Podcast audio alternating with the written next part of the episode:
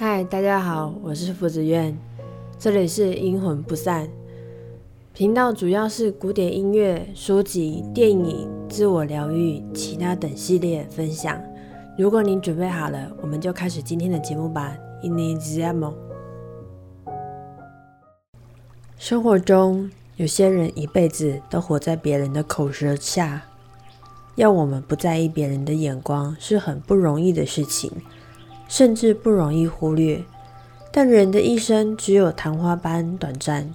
我们可以选择活在自己的口舌下，自己内心真实的声音里。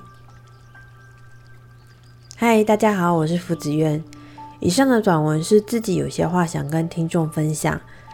曾经我有活在别人的价值观里，有时候甚至会怀疑是不是自己才是错的那一位。